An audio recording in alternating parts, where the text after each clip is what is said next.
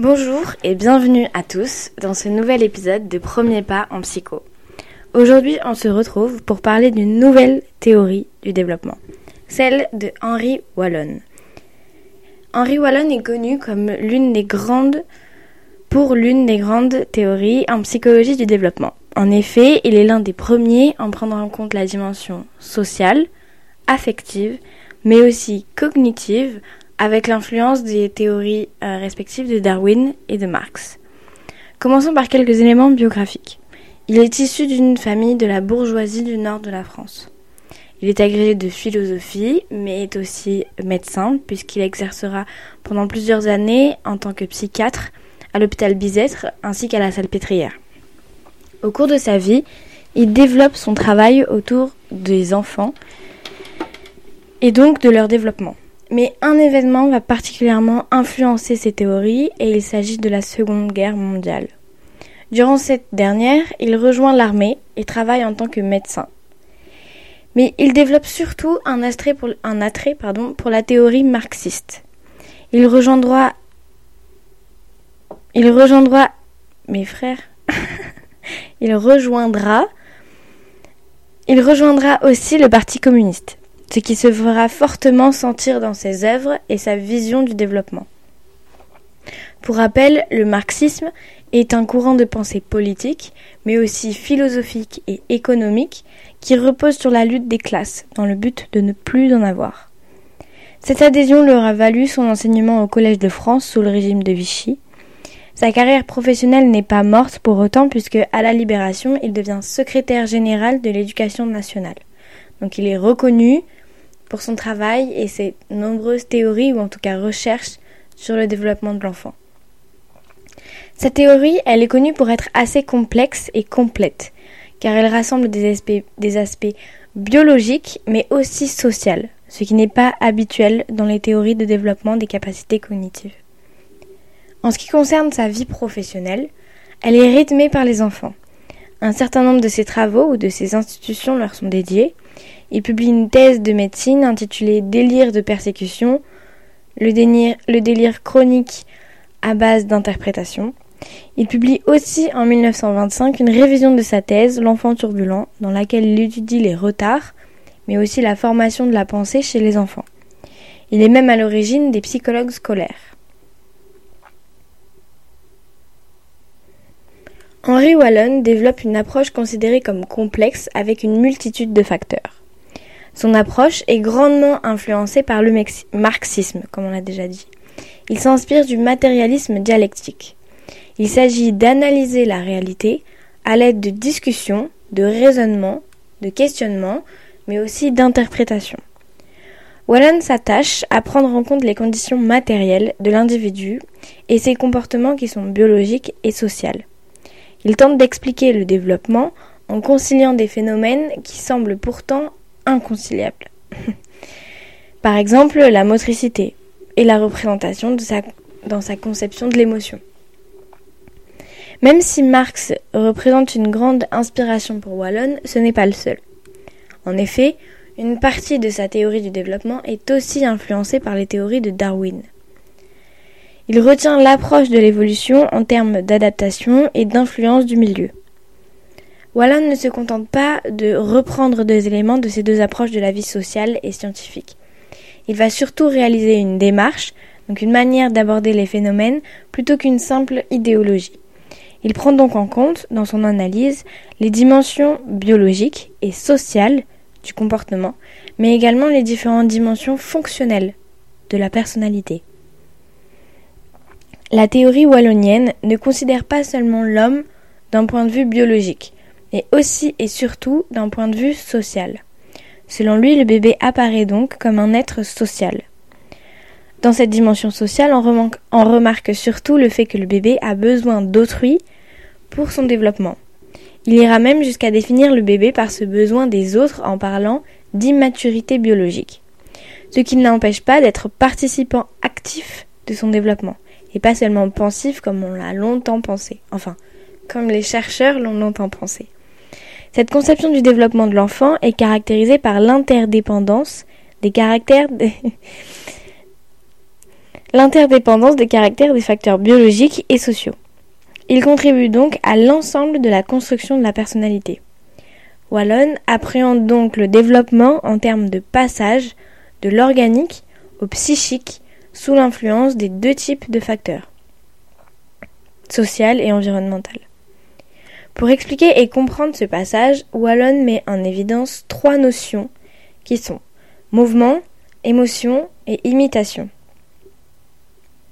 Le mouvement remplit une fonction sur le milieu extérieur et une fonction d'expression. Chez le bébé, la fonction expressive est première et réside dans la dépendance vitale du bébé. Les interprétations de l'entourage donnent une valeur aux expressions de ce dernier. Lorsqu'il pleure, on sait qu'il a faim ou alors qu'il est dans une situation d'inconfort. Ces expressions même faciales peuvent déterminer des émotions ou encore des besoins qui sont interprétables pour les parents ou même l'entourage. L'émotion connaît une importance considérable, puisque le bébé n'est pas capable de répondre à ses besoins, ce que je viens d'expliquer, il, est en revanche, capable d'exprimer ses émotions. Wallon dira même que les émotions sont ce qui soude l'individu à la vie sociale parce qu'il peut y avoir de plus fondamental dans sa vie biologique. Elle marque également l'entrée de l'enfant dans la vie psychique. L'imitation consiste en une activité posturale.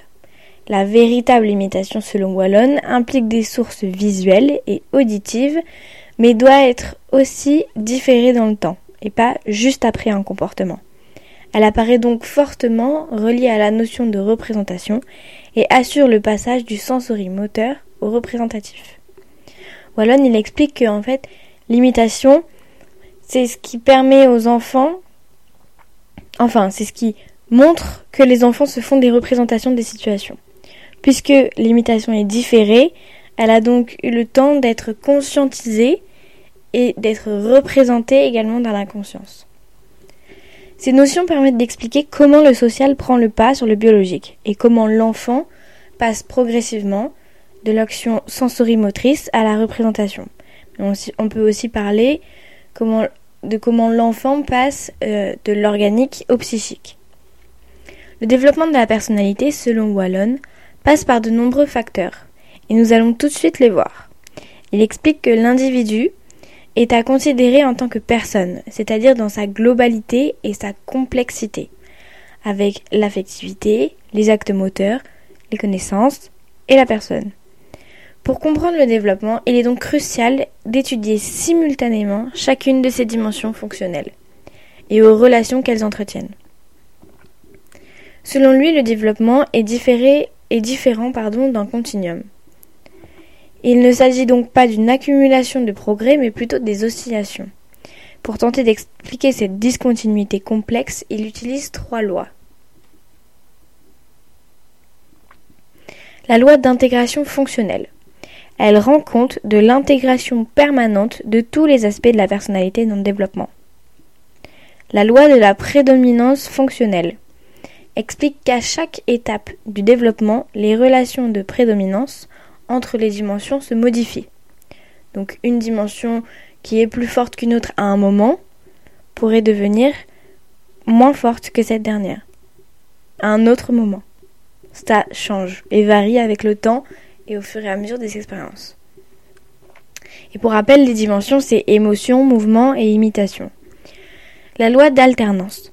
Deux types de stades distincts se succèdent au cours du développement. Ces lois permettent de rendre compte que l'organisation des stades de développement de la personnalité ces lois permettent de rendre compte de l'organisation des stades de développement de la personnalité. Pour Wallon, un stade est caractérisé par la prévalence d'une de ces quatre dimensions fonctionnelles de la personnalité. Pas quatre, trois. d'une de ces trois dimensions fonctionnelles de la personnalité.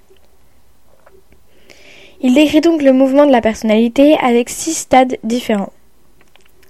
Stade de l'impulsivité motrice de 0 à 6 mois, avec une dépendance totale du bébé à l'égard de l'humain et un désordre gestuel. stade émotionnel, de 3 mois à 1 an. Ce désordre moteur acquiert une valeur expressive grâce aux interventions et interprétations de l'entourage.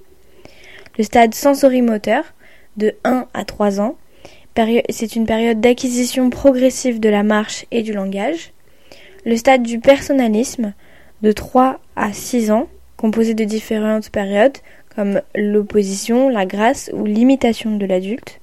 Le stade catégoriel, de 6 à 11 ans, développement euh, dans ce stade se développe une activité intellectuelle, notamment avec l'entrée à l'école, enfin l'entrée à l'école euh, primaire. Le stade de la puberté et de l'adolescence, à partir de 11 ans, ça représente une deuxième crise dans le développement et les exigences de la personnalité passent au premier plan, contrairement à, à 6 ans où elles passaient après le développement intellectuel.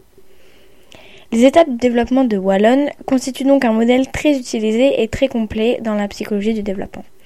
Même si on pourrait en montrer quelques limites, notamment avec l'idée de stade, même s'il présente ça sous forme d'oscillation, il présente également un modèle en stade avec des âges prédéfinis, mais tout le monde ne connaît pas le, le même développement malheureusement.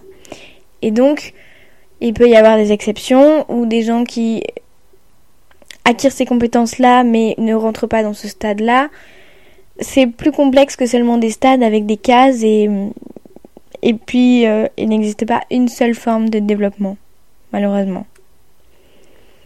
Mais la théorie de Wallon reste quand même très complexe, très complète, parce qu'elle prend, parce que c'est la première à prendre en compte les aspects sociaux, mais aussi les aspects environnementaux. Voilà, on a terminé pour l'étude de ce modèle et on se, retrouve dans deux semaines pour celui de Vygotsky, qui lui aussi a permis de mieux comprendre le développement des enfants, mais dans des dimensions assez différentes. Vous verrez.